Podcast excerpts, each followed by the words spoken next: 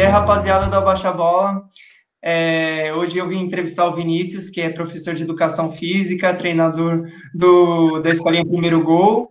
E se apresenta aí, fala um pouco mais de como você iniciou o projeto, como, quando você, como você entrou, você, as coisas que você fez já.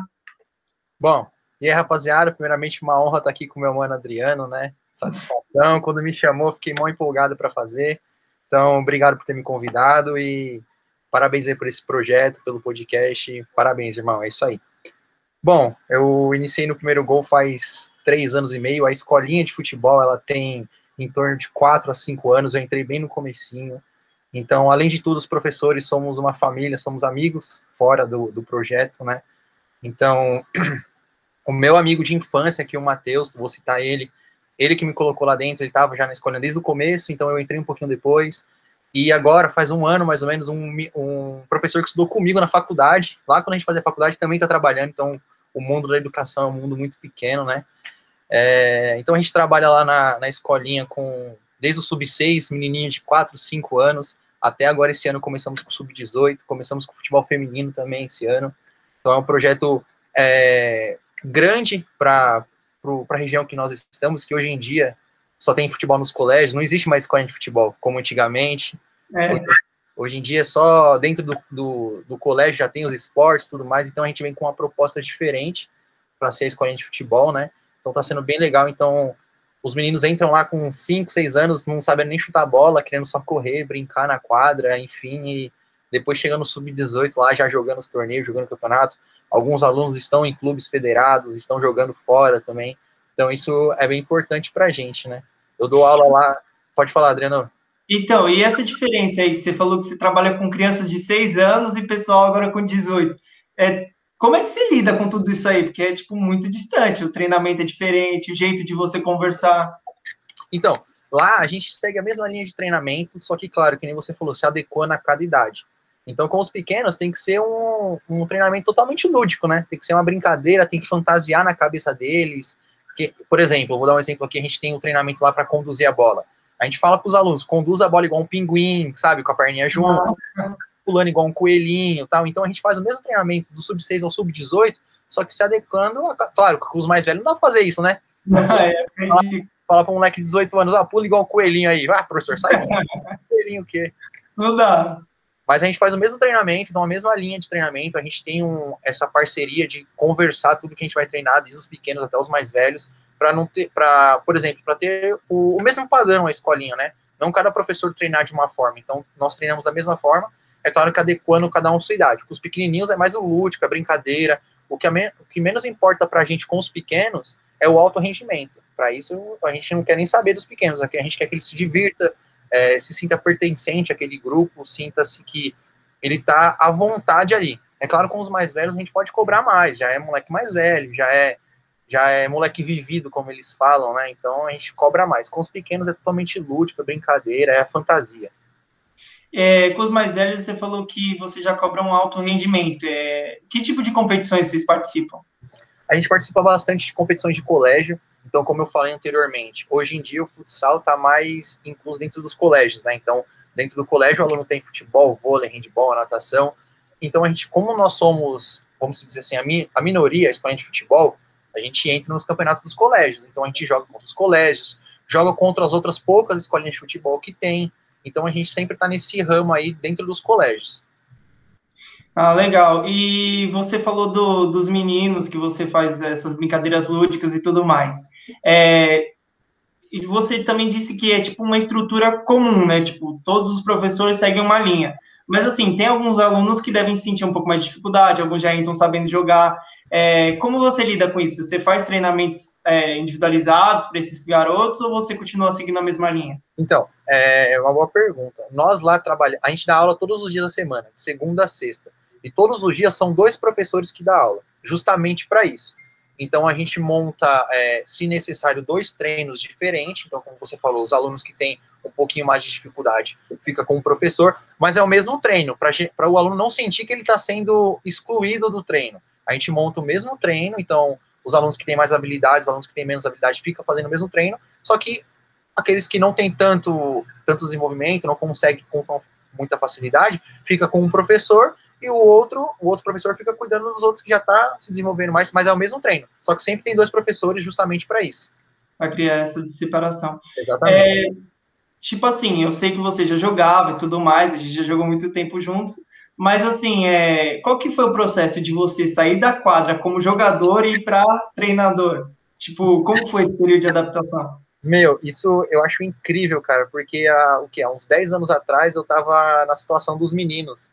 Então, passando como atleta, como jogador, meu pai gritando do lado de fora, minha mãe gritando.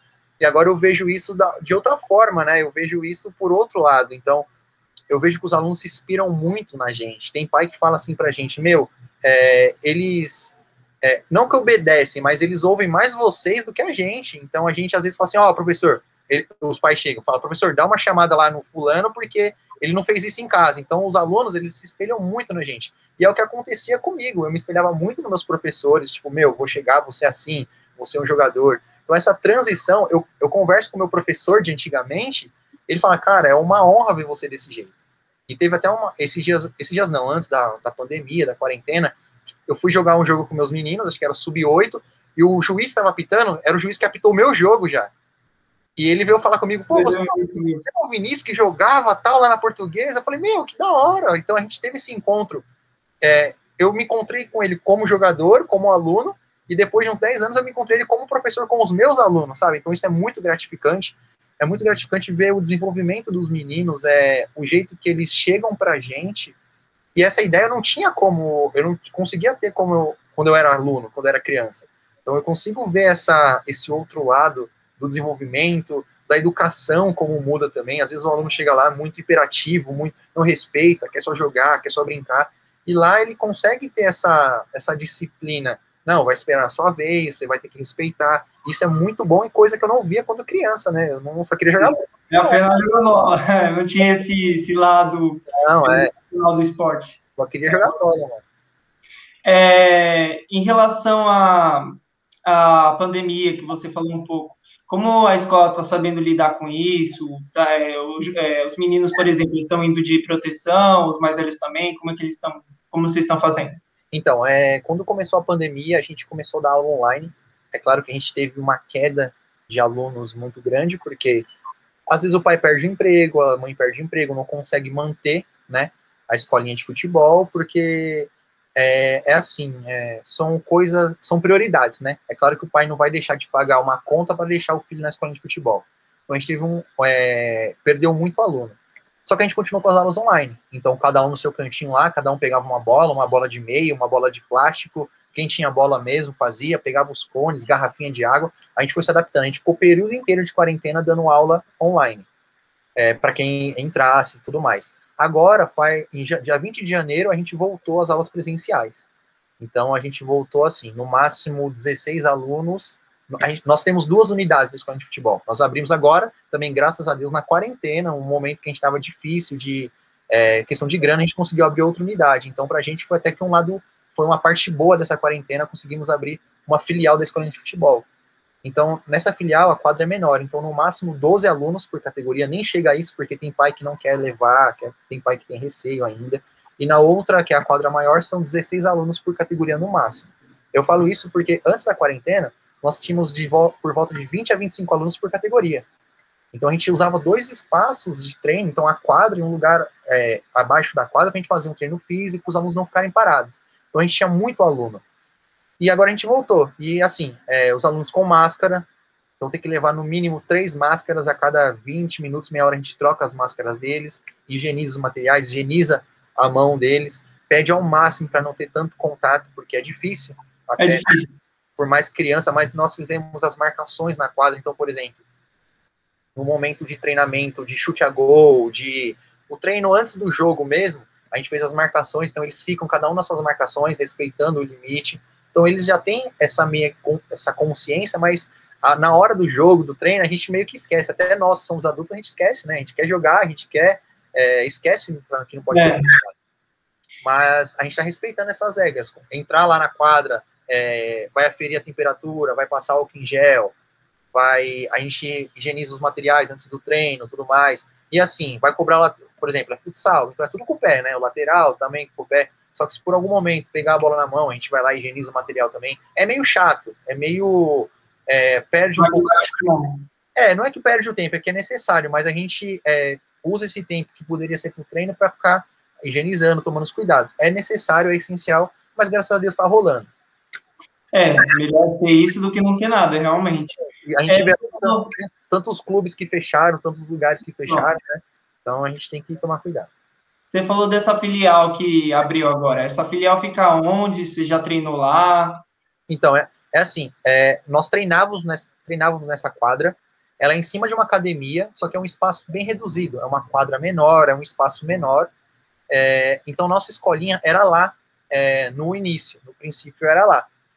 Então, e, graças a Deus, nós fomos crescendo, fomos crescendo, precisamos de um lugar maior, conseguimos a quadra de um colégio, que agora é a nossa, é a nossa matriz, a quadra é. de colégio. Quadra, às vezes você vê quando eu posto que a quadra é grande, uma quadra legal, e, e, lá, e a gente abandonou aquela quadra menor. Só que agora a gente viu a necessidade dos alunos, é até para essa logística do aluno morar mais perto da outra quadra, é, então a gente conseguiu abrir essa outra filial, alugamos a quadra que nós treinávamos antigamente e temos essa filial agora. Então nós temos treino na quadra maior, né, que é na matriz, e na quadra da filial, que antigamente era a matriz. Então a gente já, te, já teve treino nessa quadra, e assim, é uma quadra que ela fica em cima de uma academia. Então ela, ela não tem uso, ninguém usa, porque o dono tinha um espaço, fez uma quadrinha, então a gente conseguiu é, adequar para os nossos treinamentos.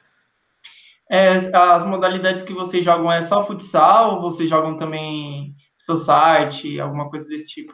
Então, é, é, assim, a nossa escolinha, ela tem um projeto, a nossa escolinha chama o Primeiro Gol. E o, o dono desse projeto, que é o Cristiano, que é o meu chefe, grande amigo também, ele tem um projeto que chama CR7, CR12, que é, é o mesmo projeto da escolinha, só que a gente vai nos colégios e passa outras modalidades. Então, assim, a gente, o colégio contrata o nosso serviço é, da escolinha de futebol e lá a gente apresenta. Então, a gente tem handball, futebol, vôlei, judô, e nem só os colégios, os condomínios também, até eu já dei muito aula em condomínio, então o condomínio reúne um número de pessoas e, ah, a gente quer jogar handball de quarta-feira, aí vai lá um professor, contrata a gente, vai lá um professor de quarta-feira dar handball pra galera. Então, a gente tem a escolinha e esse projeto. Então, são duas coisas dentro de uma. Então, na escolinha mesmo, é só futsal. E nesse projeto, que é juntamente com a escolinha, tem as outras modalidades. Ah, que, inter... que legal, mano. Eu acho que é importante se juntar, falar sobre essas várias modalidades, ter isso tudo no mesmo projeto. Ah, eu tenho, eu tenho assim, um, um, exemplo que, por exemplo, os meninos que jogam futsal comigo, eu dou aula de vôlei também. Então, normalmente, é, a galera não gosta muito de vôlei, os moleques principalmente. Assim, ah, vôlei é um esporte feminino tal, mas assim, por é, teve aluno que fosse assim, essa, mais, mais essa dificuldade, né? Normal. Mas assim, eu tive aluno que falou assim, professor, eu vou lá ver como é a aula de vôlei só porque é você que dá aula. E começaram a ficar, começaram a gostar e começaram a jogar vôlei. Então, essa, essa amizade, essa parceria que a gente tem com os alunos é bem importante. Porque talvez se fosse em outros lugares nem gostariam de se interessar pelo vôlei. Mas já tinha aula comigo do futsal, sabia como que eram as aulas. Fala, professor, vou lá ver como que é esse vôlei aí. Falava assim, vou ver como é esse vôlei aí, vou lá. Aí ficava, ficou uma, ficou duas, então tem aluno que faz vôlei comigo há três anos, que falava para mim, ah, professor, nunca quis saber de vôlei, e agora eu sei jogar. Foi bem importante isso. É, você também falou que dá aula para garotas agora no futebol feminino. É, como é que funciona? Elas também jogam com os meninos ou é separado? Como é que faz? Como é que rola? Na, na, escolinha, na escolinha de futebol, elas têm dois treinos por semana que só são as meninas. Então não tem, o, é, não tem a participação dos meninos. Então são dois dias de segunda e quarta é, que a gente dá treino para as meninas, então é, se não me engano, são 12 meninas que dá para a gente fazer dois times e treinar bem legal. Quando é em colégio, que nem eu dou, nessa quadra que a gente dá aula, que eu falei que é de colégio, eu dou aula nesse colégio também. Então eu dou aula de, de esportes. Quando é no colégio, a aula parte, a aula extra que a gente fala, é todo mundo misturado. Então é menino e menina, não tem como separar por causa dos horários e tudo mais. Mas na escolinha de futebol, é, a gente consegue separar. Então a gente faz essa separação de meninas num dia e os moleques no outro. E você acha melhor separar ou juntar? Então, porque assim, no, quando a gente vai jogar campeonato torneio, são os campeonatos específicos, né? Então, se a gente for treinar todo mundo junto, a gente acaba que não tendo time para as meninas. Então, esse, esse treino para as meninas específicos é bem importante. Então, nesse, nessa situação, eu acho que separados rende bem melhor. Ah, Interessante.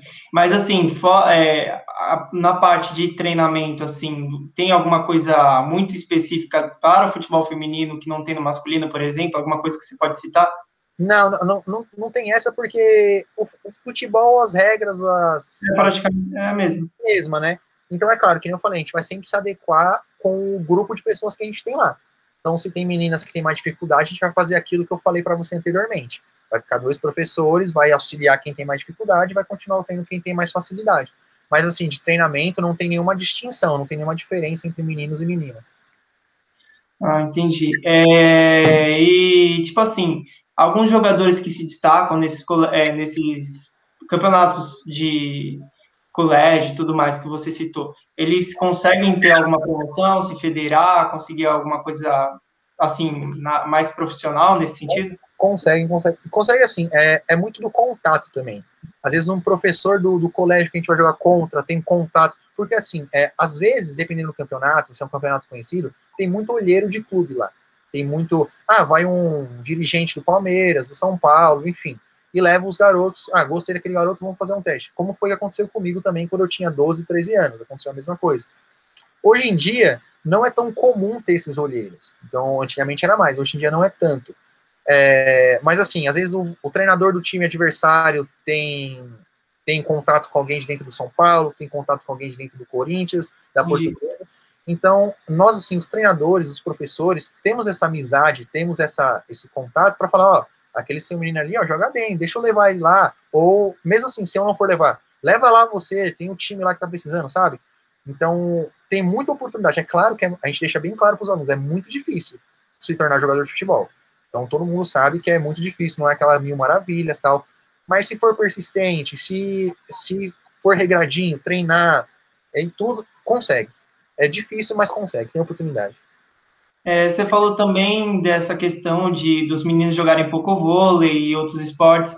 É, você acha que é pouco incentivado? É, falta quadras por aí? Falta o que na sua visão nesse sentido? Assim? Ah, com, com certeza. O, o que é mais que mais é incentivado é o futsal, né? Futebol sempre não tem jeito. Mas, assim, na maioria das vezes as quadras não tem nem marcações para os outros esportes, então a gente vê muito isso. Não tem a marcação do handball, não tem a marcação do basquete. Então isso já influencia. E, é, às vezes eu vou fugindo um pouquinho assim, quando eu vou dar aula no colégio, quando eu dou aula de educação física, às vezes eu tenho que adaptar a, a, a linha do futsal para jogar handball, entendeu? Então, as quadras, elas são preparadas apenas para o futsal.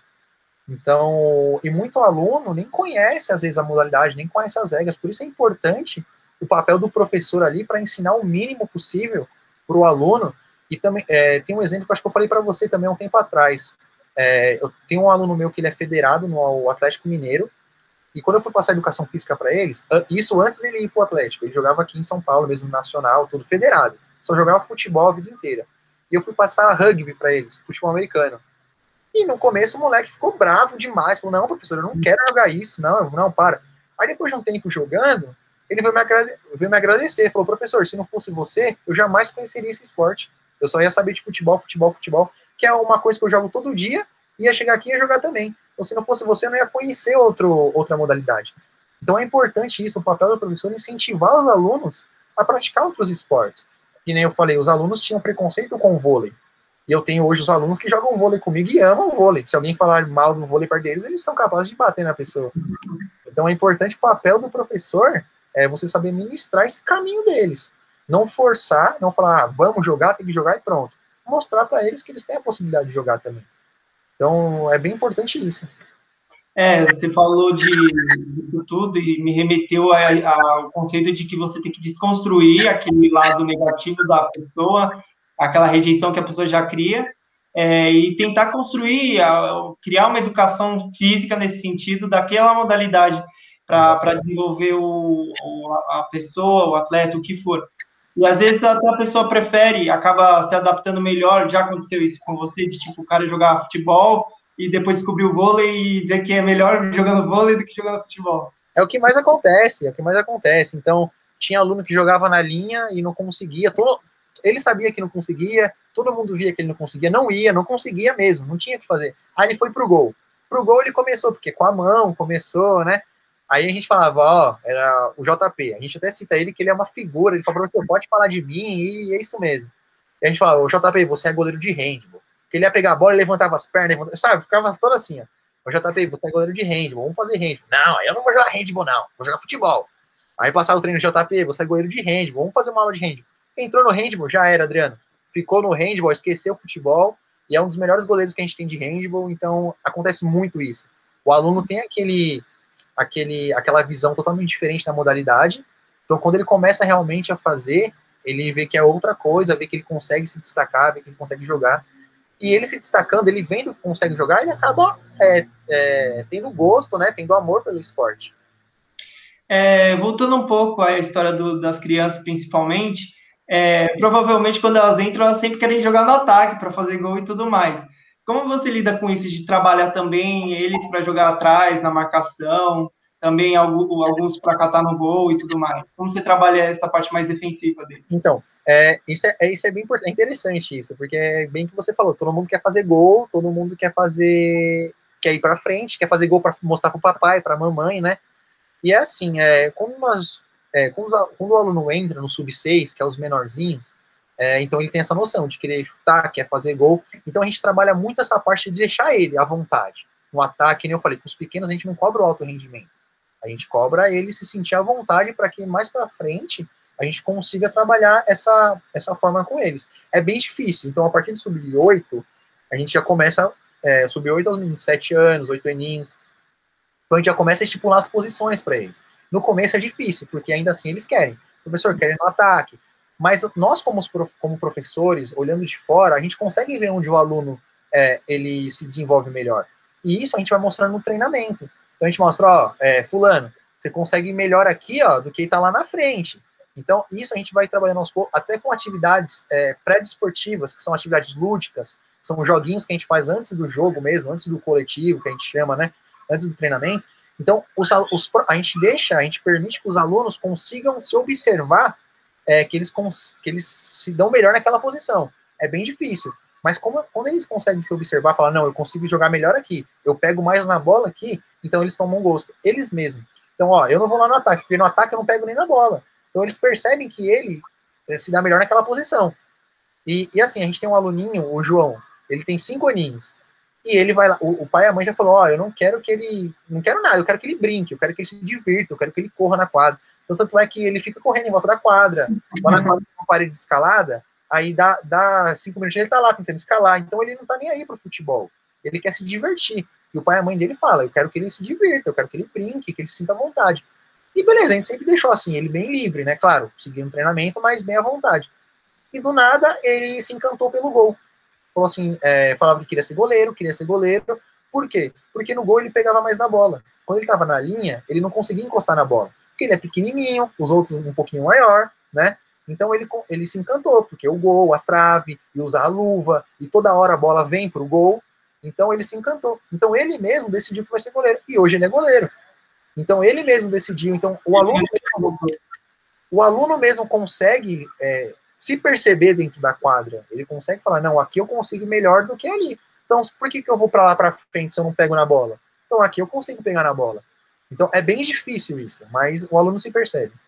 Essas atividades que você faz pré-treino, elas são. Dá um exemplo de como você faz, um exemplo de como então, você. É, quando é com os pequenos, a gente trabalha muito a condução de bola, deixar a bola pertinho do pé, e tem muito isso também. Às vezes a criança entra lá e quer pegar a bola com a mão. Muito, acontece muito. Então, um aluno de 4, 5 aninhos, a bola escapa do pé, ele pega a bola com a mão. Então, a gente tem que trabalhar essa, essa é, desconstrução, né, igual a gente falou, de não pegar a bola com a mão. Então, a gente trabalha muito isso. Ó, conduz a, bolinha, a bola perto do pé, pisa na bola para dominar a bola, chuta na parede, volta. Então, com os pequenos, a gente trabalha muito isso. Passar pelos, pelos cones, chutar no gol, né? Quando é os mais velhos, a gente já começa a fazer situação de jogo. E com os mais velhos, não, eles já sabem chutar, já sabem correr, já sabem driblar, já sabem tocar. Então, se a gente ficar sempre na mesmice, imagina, com 18 anos, o menino ficar driblando cone, chutando no gol, eles não já passaram por essa fase. Então, a gente faz muito situação de jogo. Põe ali dois contra dois e joga os dois contra dois, limitando dois toques na bola, limitando fazer gol só de primeira, sabe? Então, assim, é, a gente faz muita situação de jogo. Começa um contra um, depois vai dois contra um, depois vai dois contra dois, vai sempre fazendo essa superioridade numérica, fazendo enfrentamento, para já ter a situação realmente de jogo. Porque ficar só treinando no cone, chegar na hora do jogo, não é nada disso. Né? Não, não tem aquela facilidade do cone. Então, é sempre, que nem eu falei, é sempre se adequando à mesma idade. Então, vai, a gente vai passar um treino de condução. Com os pequenos a gente faz pelo cone, com os grandes a gente já faz condução na quadra, passando pelo adversário e tudo mais. Normal. É, agora eu vou falar sobre uma coisa que eu acho que a maioria não gosta dos seus alunos, que é o treinamento físico. como funciona? Como você tem que incentivar essa questão aí? Como você trabalha? É, que tipo de exercícios você faz? É, e a partir de que idade, principalmente, você começa a, a fazer? Então, é, a partir da, da, do sub-6. Já é a partir do sub-6. Mas assim, por incrível que pareça, os pequenos gostam de fazer. Porque é, é circuito. Então tem o tramp lá, que é o trampolim, que eles gostam de ficar pulando, tem a escadinha de agilidade, que eles gostam. Então os pequenos, eles veem, como eu falei anteriormente, eles veem como uma forma é, fantasia. Eles imaginam, ah, eu tô no trampolim, eu tô na floresta, sabe? Os pequenos gostam disso. Às vezes, às vezes a gente até brinca, fala assim, ó, oh, aqui você tá na floresta, tem que pular, aqui não pode passar, não pode cair dentro do rio. Então os pequenos, eles não percebem que estão fazendo um treinamento físico pesado, mas eles estão fazendo, e eles gostam. Os mais velhos, que é a partir de sub-14, 15, 16, eles não gostam mesmo. Mas eles fazem porque eles têm essa consciência que precisam fazer. Então, assim, a gente não passa o treinamento físico sempre, porque é desgastante, porque é, é até pode prejudicar o aluno, muscular, tudo mais. Então, imagine, eles têm que ter dois treinos por semana. Treinar na terça e na quinta físico não dá, porque vai desgastar. Então, a gente tem dias que a gente faz treinamento físico, pega pesado, claro, com os mais velhos, dependendo da idade, mas eles não gostam, mas eles fazem por respeito ao professor, claro, eles sabem que precisa fazer, é lógico, né? E eles têm essa consciência, pô, eu quero ser um jogador de futebol, então não é só chutar bola, não é só é, ficar ali na quadra, eu tenho que ter um preparamento corporal também, eu preciso ter um, é, uma boa resistência, é, um, uma boa explosão dentro da quadra, então é difícil, com os mais novos é mais fácil, a gente monta o circuito lá, eles ficam encantados, nossa, que legal, pular, tal, os mais velhos já, pô, de novo, mas eles têm consciência que eles precisam disso. É, quanto tempo é mais ou menos de treinamento físico? Ah, o treinamento físico? É. A, gente, a gente faz assim, ó. Hoje em dia é uma hora de treino. Antes da pandemia era uma hora e quinze. Agora é uma hora. Então agora nesse momento a gente faz meia hora de tudo que precisa fazer, desde o aquecimento, desde o alongamento, desde essa parte é, específica de fundamento ou físico, e a meia hora final, 20 minutos finais, é o, a parte do coletivo, né? Que é a parte do jogo que eles gostam mais. Então, mais ou menos meia hora, 20 minutos de treinamento. Ah, a parte final, então, é a que eles gostam, né? Eles fazem porque eles sabem que vão chegar essa parte final, né? Então a gente faz é, aquela. A gente faz, a gente faz aquela chantagem, ó. Se demorar para fazer, no final vai perder mais tempo de jogo. Então ele já tem essa consciência, né? É, a escolinha não tem ligação direta com os, a questão do, do colégio, né? Ou tem alguma relação? Tem, tem relação assim, porque o, o, o, o, chefe lá, vou falar o chefe, o dono do projeto que é o Cristiano, ele dá aula nessa, escola, nessa escola também. Então a gente tem essa ligação por esse motivo. Eu dou aula nessa escola também, então, é, por coincidência, a gente acabou alugando a quadra. Então, muito aluno nosso do, do colégio faz aula na escolinha de futebol também, e vice-versa. Muito aluno que era da escolinha acabou entrando no colégio por nossa causa. Então, tem essa ligação por esse motivo. E vocês incentivam também essa parte de, de estudar, conciliar o estudo junto com o esporte, ou vocês acham que isso já não é papel do professor, é mais um papel da família? Ah, não, não. É um trabalho dos dois em conjunto, né? Então tem que ser família e escola trabalhando lado a lado, porque é, não dá para ficar só para a escola ou ficar só para a família. E assim, quando é quando é do, dos esportes, que é dentro da escola mesmo, que é ligação direta com a escola, que é o vôlei, o futsal, o handball e tudo mais, é, os, os, alunos não podem fazer se eles não têm a nota na média. Então eles já, já estão bem claros disso. Quer dizer, eles, eles podem treinar, só que quando nós vamos para a competição, só pode quem tem nota azul. Então, ou seja, o aluno vai pensar, por que eu estou treinando então se eu não vou poder ir para o jogo? Então ele vai se. É, ele vai dar mais gás lá na escola, vai estudar, porque já tem muito aluno que a gente não pôde levar para campeonato porque estava com a nota vermelha. Então eles falam, pô, o fulano ali vai eu não vou, entendeu? Então a gente influencia muito. E a questão legal também da escola de futebol, a gente influencia assim, a gente tenta dar um mostrar para eles a questão tipo de arrumar a cama, de dobrar a roupa, sabe? De ajudar a mamãe e o papai na louça. Então a gente sempre fala: "E aí, quem arrumou a cama essa semana?" "Ah, eu", sabe? "Ah, quem quem lavou a louça com a mamãe?" Ah, então a gente é, influencia nesse ponto também. A gente é, fugiu a palavra. Mas enfim, a gente influencia nesse ponto também de ajudar Sim. em casa com a mãe e papai. É, acho bem importante isso, também tem a mesma visão que você, acho que também o professor tem muito papel nisso. Na escola acontece muito que nem você falou, às vezes o aluno quer cabular uma aula, acho que não é tão importante, vai para a aula de educação física, é, é importante, ó, lá também é importante, você tem que estar tá lá. É, eu ia falar para você, eu ia perguntar, na verdade, sobre a questão de, tipo, de você pegar um aluno quando ele é muito novo e aí desenvolvendo até ele crescer. Já, já chegou um aluno que passou quatro anos com você, por exemplo, algum cara que você viu desde pequeno até virar um, um adolescente, um ah, e, e, engraçado nesse ponto é que, assim, é, normalmente quando o aluno está na escola, na escolinha, quando tem irmão, os irmãos também estão na escolinha. É. Então, assim, a gente até brinca com os mais velhos, por exemplo, o mais novo tá, tendo, tá treinando. A gente fala, ó, oh, fulano, você era assim, ó. Ó como que você era, ó como você dava trabalho, sabe? Então a gente consegue comparar e eles mesmos conseguem se observar. Então, assim, ó, ó tá vendo seu irmão aí como dá trabalho? Você era desse jeito, assim. Não, eu não era assim, não. Não, você era pior. Sabe? Então a gente vê, foi como eu falei para você, o aluno ele chega com uma ideia assim, ah, eu vou jogar bola, eu vou correr, eu vou causar mas meio que indiretamente a gente vai educando ele de uma forma para ter disciplina. Então ele vai crescendo, ele vai criando essa disciplina. Hoje em dia, os alunos que estão com a gente desde mais novo, é, hoje em dia eles não reclamam para fazer o treinamento, eles não reclamam para fazer o físico. Ele já sabe que é, tem que ser assim, já sabe que é assim desde pequeno. É diferente assim, chegar um, um aluno lá com a, gente, 16 anos, que não tinha treinamento com a gente. Ele não está acostumado com a cultura das nossas aulas. Então é bem diferente. Até lapidar ele da nossa forma, mas o aluno que está com a gente, a gente consegue, a gente fala muito assim, lapidar da nossa forma. Então a gente consegue lapidar o aluno de acordo com as nossas aulas. De acordo, ó, é assim, é assim, é assim. Então ele vai passando os anos, é assim, é assim, é assim. Ele está lá mais velho, ele sabe que é assim. Então a gente consegue ver esse desenvolvimento bem legal deles. É, a parte técnica, física, a gente falou bastante, mas e a tática? Você trabalha isso com eles?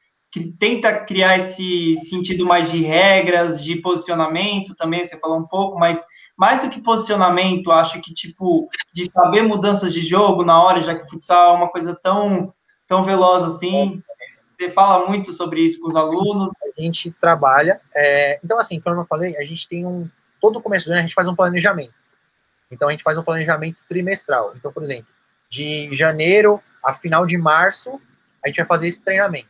Então, por exemplo, de janeiro a final de março, a gente vai fazer treinamentos de finalização. Então, a gente tem uma parte desse planejamento que é só tática. Então, a gente cria jogadas ensaiadas com eles.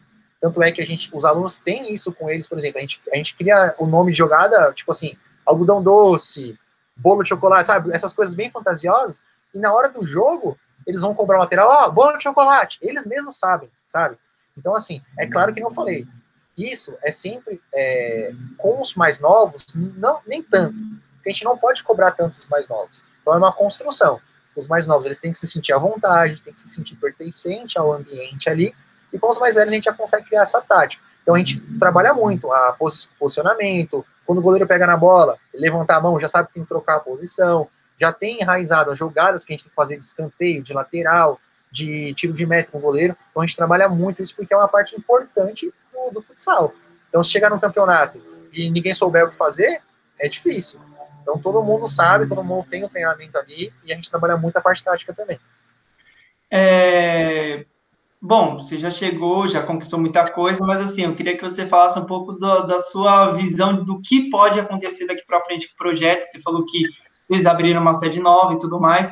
Qual que é a sua perspectiva daqui uns dois, três, quatro anos para o projeto e para a sua carreira? Então, a gente conversa bastante sobre isso, né? E uma das metas era realmente abrir essa filial. Então, graças a Deus, consegui. Uma das metas era abrir a filial, ter o futebol feminino e o, o sub-18, que nós tínhamos até o sub-16. Então, os meninos que saíram do sub-16, agora eles têm um treinamento para eles. Então, nós podemos dizer assim, que nós conseguimos três metas ao mesmo tempo. Abrir a filial, foi tudo agora no começo do ano, abrir a filial, abrir o, o esporte feminino, né, o a modalidade feminina de futsal e ter a categoria a mais. Conseguimos. Então, acho que daqui para frente, é, se Deus quiser, abrir mais uma filial, abrir em outro bairro, em outro lugar, ter um futebol de adulto também, então tem um time amador do nosso, da nossa escolinha, né? Então, é claro que isso é um passo de cada vez. A escolinha começou numa quadra minúscula, com 15 alunos. Hoje a gente tem por volta de 120 alunos, 100 alunos, 120. Então, é, querendo ou não, a gente tem um projeto grande na região que a gente está, um projeto conhecido, por não ser totalmente dentro do colégio, igual a gente falou, por ser um, um projeto independente. Então, por ser independente, a gente conseguiu entrar no colégio, mas antes de tudo, nós somos independentes, somos uma escolinha de futebol. Então, eu acho que é isso, é abrir outra filial, ter mais uma categoria, ser conhecido é, é, mais do que já somos em outros lugares, um pouco mais distante, outras cidades. Eu acho que é isso a nossa meta, a nossa, nossa perspectiva para aqui uns anos. É, esses campeonatos que vocês participam, você já falou que é de muito esses campeonatos colegiais. Mas assim, já teve um lugar que viajou, que os jogadores viajaram que era mais distante, que eles tiveram que viver toda uma. se adaptar a uma situação nova e tudo mais? Sim, nós fomos duas vezes já para São José dos Campos, porque querendo ou não, é no interior de São Paulo, então tivemos toda a logística de alugar ônibus, de marcar um ponto de encontro que para eles era concentração, então para eles foi toda uma vivência de jogador e para a gente também, como professor, né? Então, todo mundo uniformizado, todo mundo com a bolsinha, os alunos até colocavam fone de ouvido, se achando jogadores, tal. Então, teve toda essa logística para a gente jogar um campeonato e esse campeonato assim, ele foi o dia inteiro, foi um sábado o dia inteiro. Então a gente jogava desde a manhã e conforme ia ganhando, ia passando para as próximas fases até chegar à tarde na final. Então foi um, foi tipo assim, desgastante, mas foi uma experiência maravilhosa para eles e para a gente também. Nossa, que legal. E tipo assim, é, de, é, vocês só viajaram para essa vez ou depois tiveram outras viagens que vocês fizeram? Isso, foi, a, foi duas vezes para São José dos Campos. Então foram duas viagens para o mesmo lugar, mas foram em dois, em dois anos diferentes. Foi que anos? Foi no ano, ano então ano retrasado, antes da pandemia. Então foi em 2018 e 2017. É, quando você falou um pouco de, desse período que vocês passaram de dificuldade, quando começou a pandemia, que começou a sair os alunos, vocês tentaram falar com eles para eles permanecerem? Como foi esse processo? Vocês ficaram com medo de fechar as portas? Como vocês passaram por esse período? Ah, ah, o medo a gente sempre tem, né? Porque a gente precisa. É claro assim, a gente pensa assim, como como pessoa, é claro que a gente não queria que ninguém tivesse perto, então é o distanciamento social, então cada um na sua casa. Mas como instituição, como escolinha que precisa do dinheiro dos alunos para se manter, a gente precisa, então são dois pontos, dois, né? Então a gente como pessoa, cada um na sua casa, e a gente como instituição, meu, a gente precisa de vocês aqui. E assim, a gente é, fez muito, muitos planos, então, tipo assim, planos assim, ah, pode pagando por mês uma quantidade menor, ou muito aluno treinou com a gente sem pagar, para a gente ter esse aluno quando voltasse no normal, tanto é que muito aluno que não pagou durante a pandemia, durante não, a gente está na pandemia ainda, né? Mas quando estava pior a situação, muito aluno não pagou e agora que está voltando, ele está pagando normalmente. Então foi uma forma da gente achar de não perder mais alunos que já perdemos. Então assim, ah não, pode vir treinar, não precisa pagar, pode entrar online, né? Vir treinar não, pode entrar online, não precisa pagar, ficar na sua casa e tal. Então foi uma das, das saídas que a gente achou para não perder mais aluno. E agora está voltando normal. Então, muito aluno que saiu, agora está vendo que está voltando, está voltando para a escolinha também. Então, aos poucos, a gente vai voltando ao normal. É, no período que você foi dar aula online, você teve que se adaptar ou você já tinha mais ou menos um conceito de como você daria aula? Ah, não, a gente teve que se adaptar totalmente, né? É claro que o conceito a gente sempre tem, né? A teoria a gente sempre tem na cabeça. Mas para passar a teoria para a prática é bem complicado. Porque assim, a gente tem que levar em consideração que nem todo mundo tem o mesmo espaço em casa, nem todo mundo tem os mesmos materiais, nem todo mundo, por incrível que pareça, tem acesso à internet. Às vezes, assim, o aluninho de seis anos precisa do celular do pai para entrar, e às vezes o pai precisa para trabalhar. Então, é, é bem difícil isso, essa situação. Então, acho que creio que todos os professores da face da Terra teve que se adaptar agora a esse novo normal, né? Porque, assim, os mais velhos, eles têm o celular, eles têm ali o celular deles. Mas eu falo dos pequenos, os pequenos não têm, então depende do celular do pai, depende do celular da avó. Então, assim, tem um celular em casa e tem três crianças, e aí, como que faz? Entendeu? Então a gente tem que se adaptar desde essa parte dessa logística e desde o treinamento, pesquisar muito como ia fazer é, para se adaptar com o que tem em casa. Que nem assim, vai pegar cone, pega umas garrafinhas de água, vai pegar bola, se não tem bola, faz uma bolinha de meia, faz uma bolinha de plástico, de sacola.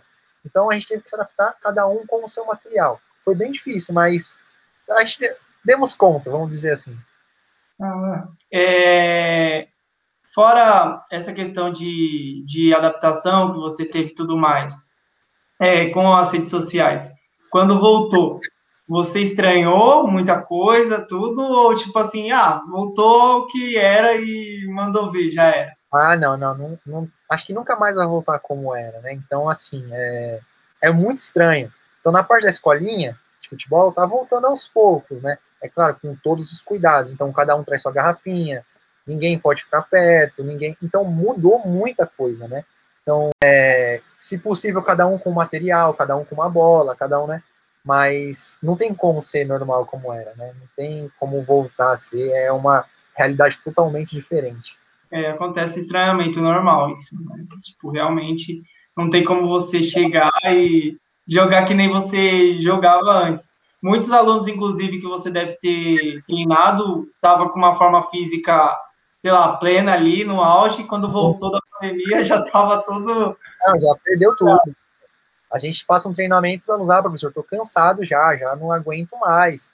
É, eu mesmo passei muito tempo sem jogar, oito, sete, oito meses. Então, eu imagino eles, eles também devem ter feito mais ou menos isso, é, é complicado. Muito, e, e, um exemplo também besta na escola. Na escola, eu fui jogar uma queimada com eles esses dias, queimada, que você nem corre tanto. Os alunos cansaram demais, morreram professor, a gente não tá mais acostumado. Aí eu falava, meu, mas é uma queimada, só jogar a bola e ficar parado. Não, mas não dá, velho, não dá. Não dá para é. comparar. E, mas assim, é, tem que ter paciência nesse processo, né? De acabar, por exemplo, a sua aula mesmo, ela tem um tempo limitado ali. É, só que como eles ficavam muito cansados, você tinha que fazer umas pausas que antes você não tinha que fazer.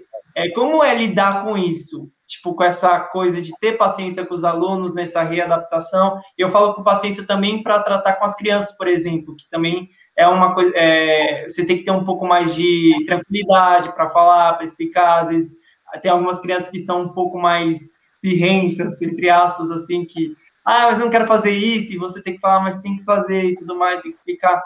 É, como é que você lida com essa questão de, tipo, é, ter paciência em relação a dar aula? Então, é assim, acho que todo professor já tem enraizado isso nele. Tem que ter paciência, tem que ser paciente, porque senão não rola. Então, você vai ter alunos ali que conseguem entender mais fácil, e vai ter alunos que vai ter que explicar 10, 15, 20 vezes. Então, ali vai do jogo de cintura do professor explicar de outra forma. Então, assim, você não está entendendo. Eu não posso explicar da mesma forma que você não vai entender.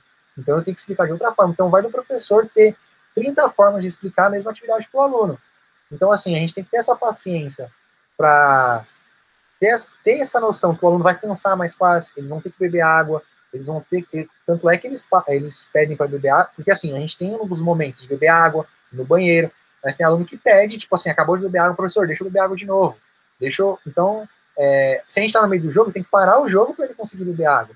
Então a gente tem que ter essa paciência, tem que ter essa, essa, essa paciência com eles, porque não vai ser como era antigamente.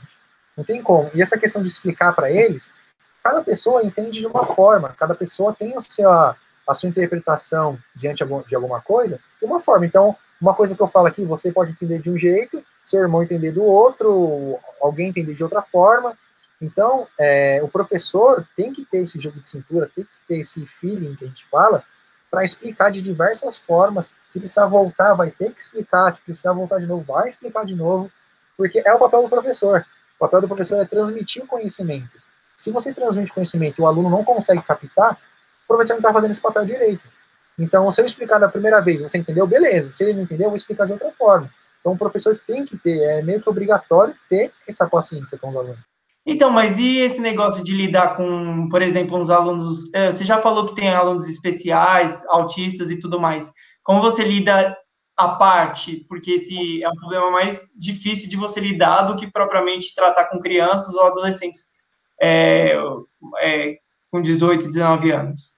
É um tratamento específico nesse caso. Então, assim, é, quando é em escola, é mais comum. Quando é escola de futebol, no nosso caso, que é algo específico de futebol, não é tão comum a gente ter os alunos, porque assim, é, às vezes o aluno não se interessa pelo esporte. Então, assim, ele na maioria das vezes, o autista pode ser que não se interesse, então a gente não tem tanto contato no futsal. Quando é educação física, porque é educação obrigatória, o aluno vai estar ali na educação física, vai estar ali no jogo, a gente tem que tentar é, criar uma situação para ele que ele consiga fazer parte daquele jogo. Então, como eu comentei com você, quando a gente foi viajar e tudo mais, é, o aluno ficou correndo em volta da quadra, ela nem sabia o que estava acontecendo. Então a gente tem que criar na situação, na cabeça dele uma situação que ele se sinta pertencente àquele grupo. É claro assim, a gente tenta ao máximo não fazer a separação, não tentar fazer essa distinção para que até o aluno mesmo não perceba que ele está sendo excluído. Mas na maioria das vezes não tem como ele participar da mesma coisa, exatamente da mesma coisa. Então, às vezes é o mesmo jogo, a gente dá alguma outra função para ele, dá alguma outra, alguma outra situação para ele dentro do jogo, dentro da atividade, para que ele se sinta pertencente. E nesse caso, tem que ter muito mais paciência do que nas outras vezes. Porque um aluno, dependendo da sua condição, ou cognitiva, ou motora, ou qual for a sua condição ou deficiência, ele vai ter, é, por exemplo, pode ser que dois alunos autistas tenham pensamentos diferentes, porque tem graus diferentes de autismo.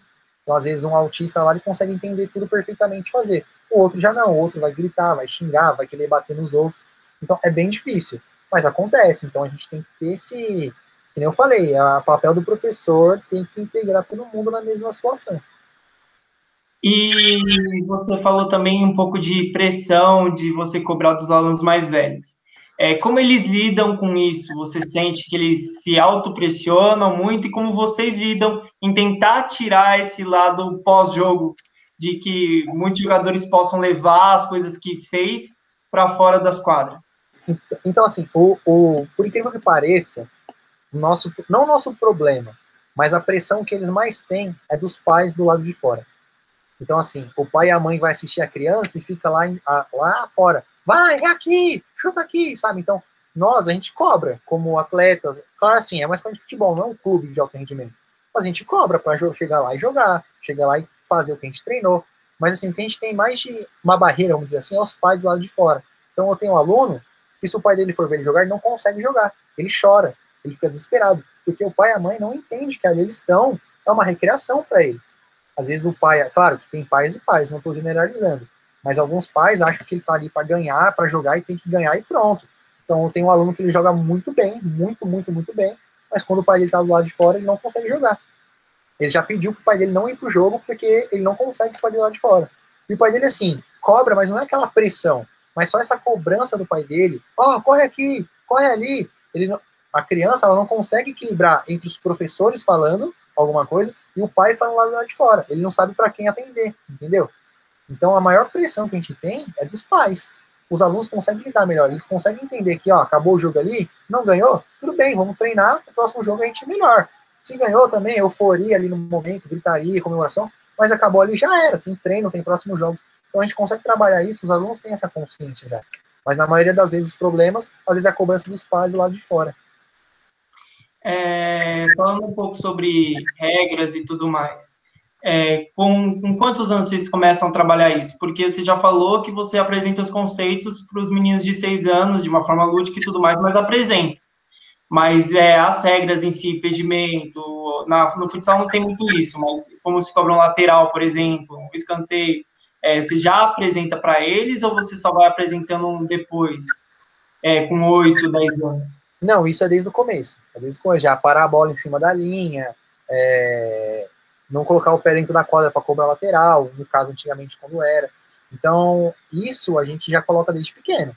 É claro que não de uma forma cobrando, volta, vai cobrar de novo, volta, vai cobrar de novo. Não, ó, próximo você coloca a bolinha em cima da linha. Aí na próxima, não, volta, então coloca a bola em cima da linha. Então, a gente vai criando aos poucos isso. E assim, cada categoria, que é o sub-6, sub-8, sub-10, é, eles têm, é porque assim, regra, só para entender a diferença, regra é algo que é abrange tudo. Então, regra é universal. E os. É, nossa, esqueci a palavra agora. Regras e regulamento. O regulamento é específico para aquela modalidade ou específico para aquela categoria. Então, assim, só para ter essa diferença. É, de idade para idade, tem uns regulamentos diferentes. Então, por exemplo, no sub-6, é, a criança tem um espaço maior para cobrar lateral, é o regulamento. No sub-8 já não tem esse espaço. Aí no sub-8 tem que dar dois toques antes de conseguir chutar no gol. Então a gente tem que saber todos esses regulamentos para poder passar para os alunos. E quando eles passam de categoria, então vamos supor, no sub-6, é, o time adversário, quando o goleiro está com a bola, só pode marcar atrás da linha, de uma linha lá delimitada. No sub-6. Já no sub-8 não existe mais isso. Então cabe nós, os professores, passar essa transição para os alunos. Então, porque imagine você, está no sub-6, Ah, eu vou pegar a bola, ninguém pode vir me marcar, só quando eu passar. Já no sub-8 não pode fazer isso. Eu vou pegar a bola, a galera vai vir em cima. Então a gente passa desde as regras, que a regra, como eu falei, é universal, é do futsal mesmo, e o regulamento, que é de categoria para categoria. Então nós temos que passar isso, porque chegar na hora do campeonato, vai cometer, cometer as infrações. Então, já para não cometer essas infrações, a gente tem que passar desde pequeno para eles. Qual que você sente que é a maior dificuldade, assim, é, na questão da escolinha? Você sente de ensinar para os alunos? O que você acha que eles sentem mais dificuldade, assim, no primeiro passo de pegar ou depois mesmo mais velho? Conhecer todas as regras. Acho que até, acho que até para nós professores, porque as regras elas são atualizadas de, sempre. Então sempre tem alguma coisinha ali, que nem no futebol mesmo de campo. A saída agora pode ir para trás, a, o tiro de meta pode ser cobrado dentro da área. Então essas regras que são atualizadas, elas são mais difíceis de ficar enraizadas na sua cabeça. Então até para nós professores adultos é difícil, então para eles ainda mais. Será que eu posso fazer isso? Será que eu posso fazer aquilo? Então acho que essa parte de regra é mais complicada. É, ainda mais que, tipo assim, alguns jogam futebol lá, campo, às vezes, society, e aí vai jogar futsal, mistura tudo. É que são esportes parecidos, mas é, as regras mudam, igual você falou, e aí a, o cara acaba se perdendo nesse sentido. É. É, você também falou da região, que é a região onde vocês estão, é uma região que não tem muito incentivo ao esporte e tudo mais. É, igual o projeto de vocês, assim, existem outros projetos independentes, assim, que você acha interessante, que também estão desenvolvendo essa questão do esporte ali na região? Então, a gente, é, nem eu falei, é muito mais dentro de colégios, né? Dentro de colégios isso é bem forte, então a maioria dos colégios tem é, os esportes, mas escolinha de futebol, assim, esses projetos, é, tem um próximo de nós, e vamos não, não que concorrente, mas que tem a mesma ideia, só que é só com o futebol não tem essa ampliação que nós temos com as outras modalidades. Então, assim, é, a gente tem a escolinha e tem um projeto, que é com handball, futebol, vôlei, basquete. É, esse projeto que, que eu estou citando, ele tem apenas futsal. Então, está bem preso ali ao futebol só. É, você falou também, a gente já conversou sobre o futebol feminino, mas eu queria falar sobre é, como vocês conseguiram alunas, assim, né? Que é um processo que vem aumentando, as mulheres vão se interessando. Eu queria que você falasse se a transmissão da Copa do Mundo, por exemplo, na Globo, ela fez diferença para isso, e se vocês, como foi esse processo de conseguir alunas para entrar na escolinha, se foi fácil, se já veio um número considerável logo do início. É, queria que você falasse sobre esse processo. Então, a, a, Copa do Mundo influencia muito, né? Então não tem jeito, porque influencia de todas as formas. Então a aluna vai entrar na rede social, tenha lá alguma informação, tudo mais. Mas antes de mais nada, antes de tudo isso, são essas alunas são alunas que são nossas do, do colégio. Então elas mesmas acabavam cobrando, professor, não vai ter um futebol feminino? Professor, não vai ter o nosso treino? Porque assim, quando nós estávamos dentro do colégio, elas jogavam junto com os meninos, lembra que eu falei lá atrás? Na escolinha é separado, mas no colégio é todo mundo junto. Então elas, elas sentiam essa necessidade de estar junto com as meninas, elas mesmas. Então, é, elas falavam, professor, não vai ter o nosso, não vai ter o nosso. Então, antes de começar, a gente já tinha um número de alunas que já dava pra fazer os times, entendeu? Então, aluna do colégio, aí chamou a amiga que também joga bola na rua, chamou a prima que joga bola no condomínio. Então, quando a gente fechou, ó, agora segunda e quarta é o dia das meninas, já tinha as, as alunas. Então, é claro que influenciou a Copa do Mundo. Mas isso das alunas serem nossas alunas, a gente influenciar, a gente chamar, e elas gostando disso, elas acabaram vindo.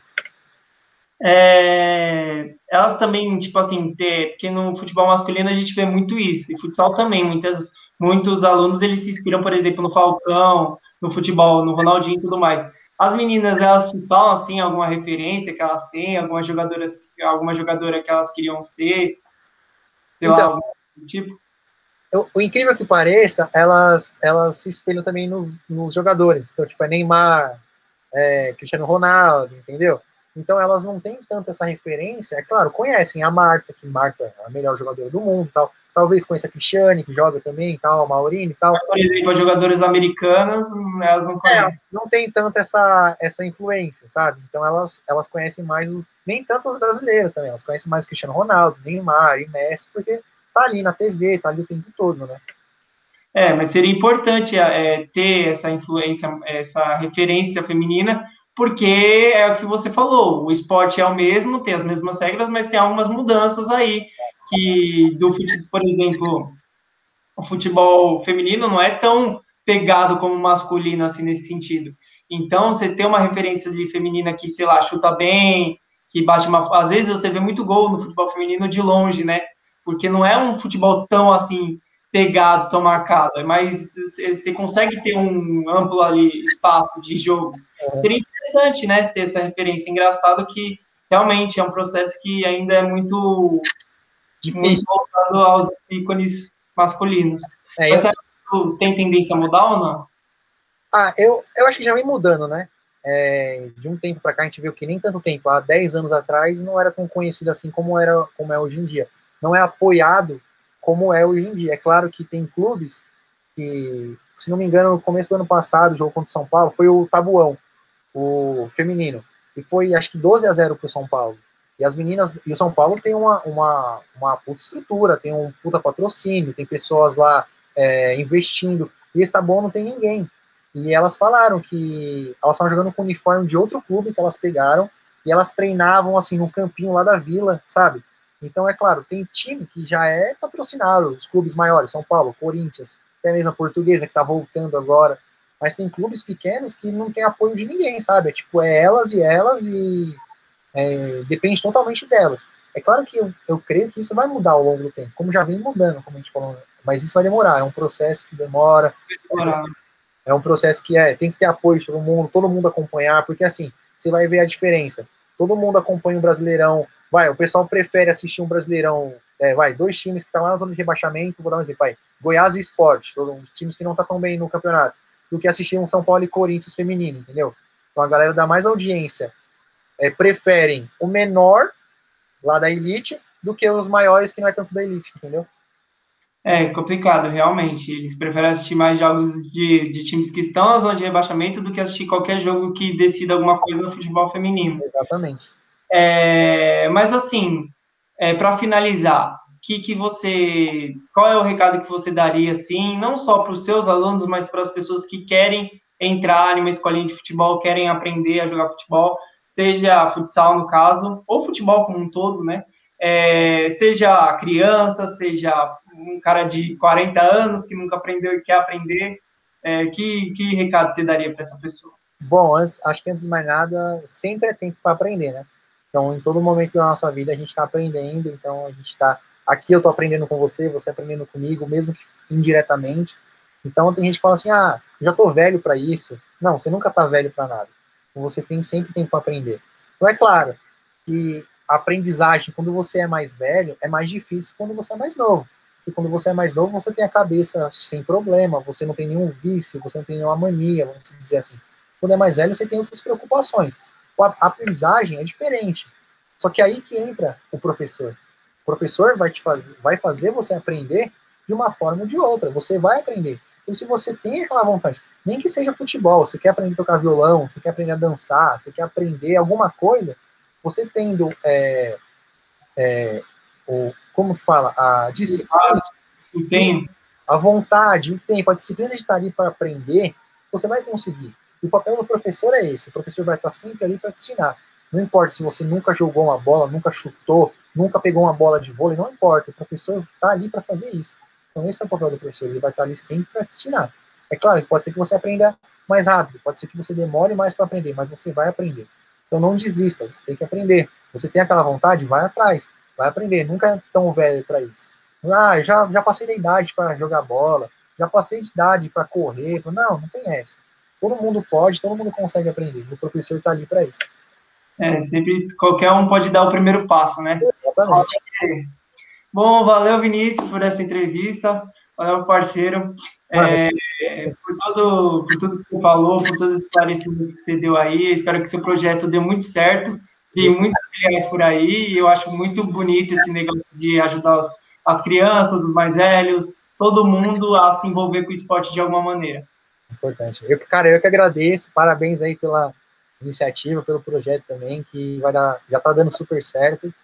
E obrigado mais uma vez por ter me convidado, é uma honra estar com você. Além de tudo, somos parceiros de infância, somos amigos há 15 anos, então, e tá fazendo parte agora como profissionais, então é, é um, uma honra estar aqui com você, mano. Obrigado mesmo. Valeu, mano, é nóis. Tamo junto.